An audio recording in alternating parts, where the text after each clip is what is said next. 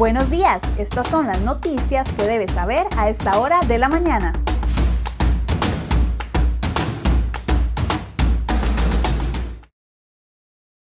7 con 22 minutos de la mañana, muy buenos días, gracias por acompañarnos en Serio Hoy Noticias. Vamos de inmediato con las informaciones que hemos preparado para ustedes el día de hoy en la portada de seriohoy.com.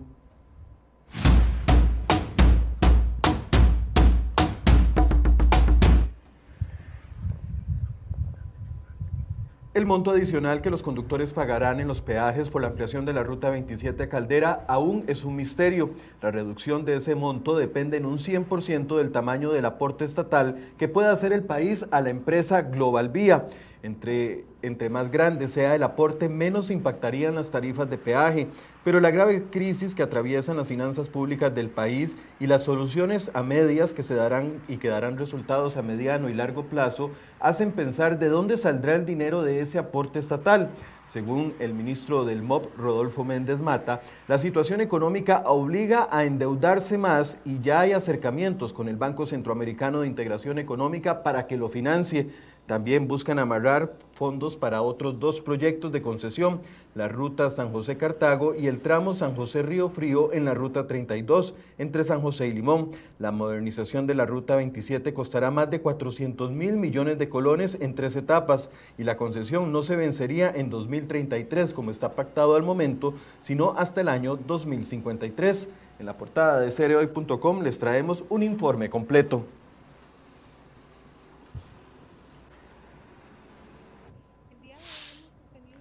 El Ministerio de Trabajo le pidió a la Contraloría cinco días más para trasladar a su control la base de datos del bono proteger que se encuentra actualmente en manos de una empresa privada. La autoridad fiscalizadora aprobó el plazo y para el próximo lunes el proceso debe quedar concluido.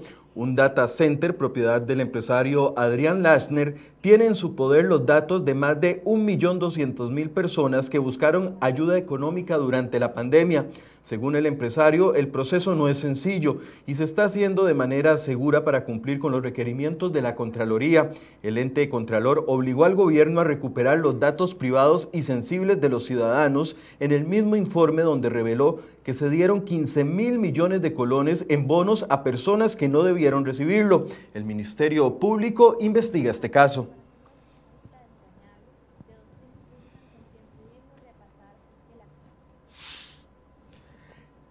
Y el aumento en el porcentaje de población de 65 años o más golpeará el crecimiento económico y la estabilidad fiscal del país.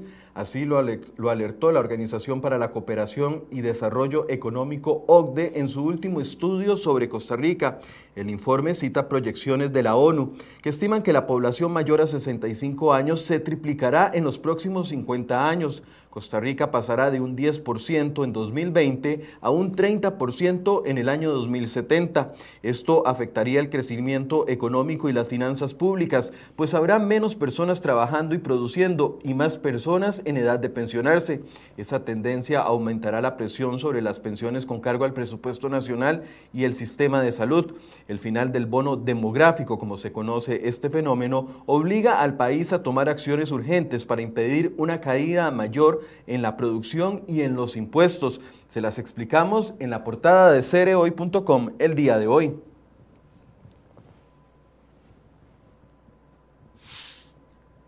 Y la agencia Fitch Ratings decidió mantener a Costa Rica en una calificación de riesgo elevada y ni siquiera la firma del acuerdo con el Fondo Monetario Internacional logró generar un poco de confianza. La lección aprendida es que los mercados internacionales están esperando más hechos y menos palabras de los políticos, según coinciden analistas. Según la agencia calificadora, el conflicto interno político impide pensar que se van a lograr acuerdos importantes que solucionen los múltiples problemas fiscales que tiene Costa Rica. Puso como ejemplo que ya los diputados rechazaron dos créditos con el Banco Interamericano de Desarrollo en buenas condiciones de plazo y tasas de interés. El estancamiento político es el riesgo clave para abordar los desequilibrios financieros y fiscales, dado el historial de no lograr consenso, dice el informe de la agencia. Puede encontrar estos detalles en, el, en la portada de cereoy.com.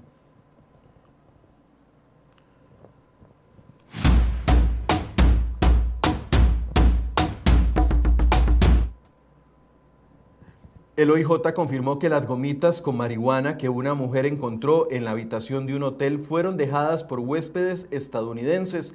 Ella intoxicó a 11 miembros de su familia, entre ellos varios menores de edad, incluyendo a un bebé de menos de un año. Este producto no lo venden en la Fortuna de San Carlos. Los huéspedes lo habrían traído de Estados Unidos, donde este producto en apariencia es de venta libre, indicó el OIJ por medio de un comunicado de prensa. Sin embargo, el director del Hospital de San Carlos dijo a cereoy.com que la semana pasada se dieron otros dos casos. También la Cruz Roja confirmó la muerte de un hombre la noche de este miércoles en La Cruz, en Guanacaste. La víctima tenía 50 años y se encontraba, perdón, y se encontraba en un restaurante cuando aparentemente cuatro sujetos pasaron por el lugar y le dispararon en al menos ocho ocasiones. Además, otro hombre de 16 años fue asesinado en Punta Arenas tras recibir cinco impactos de bala. El cuerpo del adolescente fue encontrado a 50 metros de su casa en el barrio Manuel Mora, en Barranca. Su familia lo buscaba desde la noche del martes. Ambos asesinatos son investigados por el OIJ.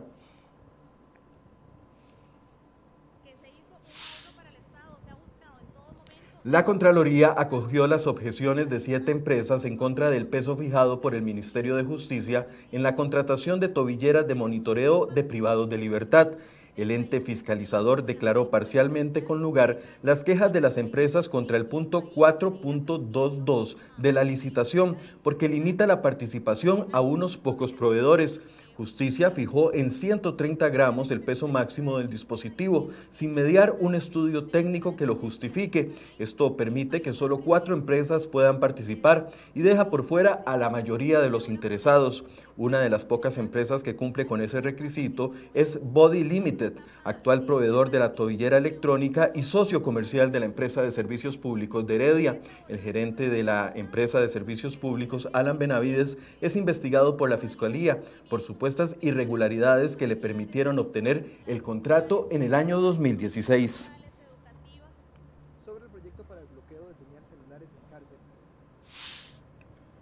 Bueno, y aunque se trata de fondos públicos, el Instituto Tecnológico de Costa Rica rechazó explicar los detalles del cobro de 780 millones que hizo al CONABDIS por el Sistema Costarricense de Información sobre Discapacidad, CICIT CROI.com envió la semana pasada un amplio cuestionario a la Oficina de Comunicación del TEC en el que le solicitaba los detalles del convenio con Conabdis. Además, se le pidió aclarar los detalles del cobro, ya que una auditoría interna indicó que la base de datos entregada no cuesta en el mercado los 780 millones de colones que ellos cobraron, sino solamente 50 millones de colones, incluyendo el impuesto de valor agregado.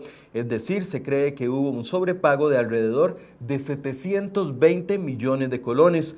El TEC respondió que no contestaría ninguna de las preguntas porque el asunto se encuentra en investigación en la Fiscalía.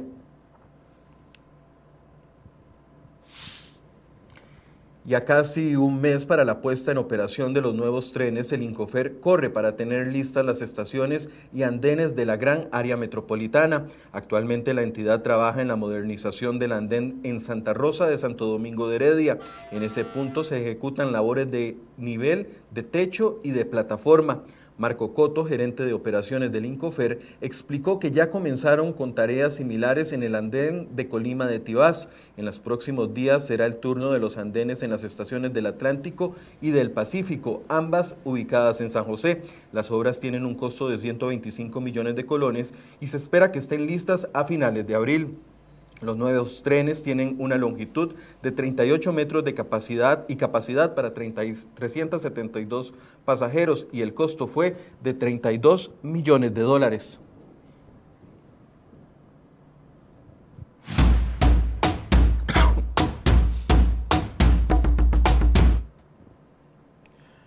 Los diputados presentaron un total de 352 mociones de reiteración al proyecto de ley de empleo público. La cifra fue confirmada por la Secretaría del Directorio Legislativo al vencer el plazo para que los legisladores presentaran enmiendas al texto que se discutió. La discusión iniciará el próximo lunes en medio de advertencias de expertos que aseguran que no se podrán arreglar errores como la exclusión de las municipalidades y de las universidades públicas del cumplimiento de la nueva ley.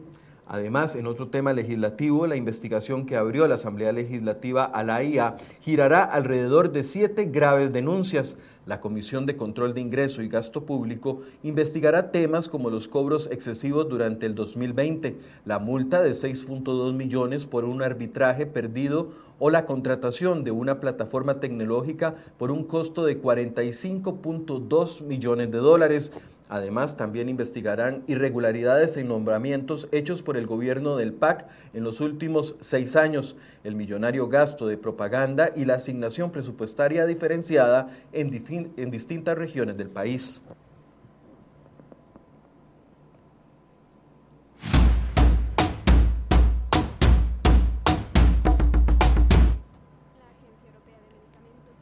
Prohibirán los países europeos de manera definitiva la vacuna de AstraZeneca contra el COVID-19 por dudas de efectos adversos.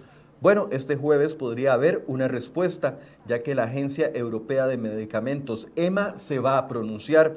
En los últimos días, la mitad de los países de la Unión Europea suspendió el uso total o parcial de la vacuna de AstraZeneca por sospechas de que podría provocar coágulos. La EMA no ha recomendado aún la prohibición, pero muchos países han tomado la medida como prevención y hoy dirá si se trata de un efecto secundario real de la vacuna o es una coincidencia, explicó la directora de la agencia. En Europa se han puesto 5 millones de dosis de la vacuna de AstraZeneca y hasta el 10 de marzo se habían informado de 30 casos donde los pacientes presentaron coágulos de sangre. Esta vacuna será la segunda en llegar a Costa Rica en los próximos meses.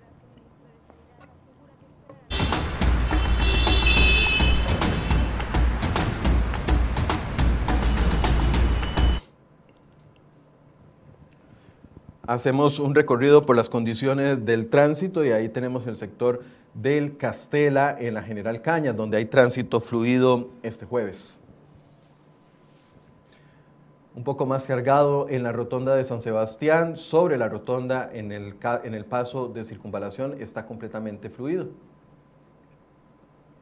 Y cerramos en el sector de la Panasonic con la vista hacia Belén, donde hay tránsito fluido a esta hora.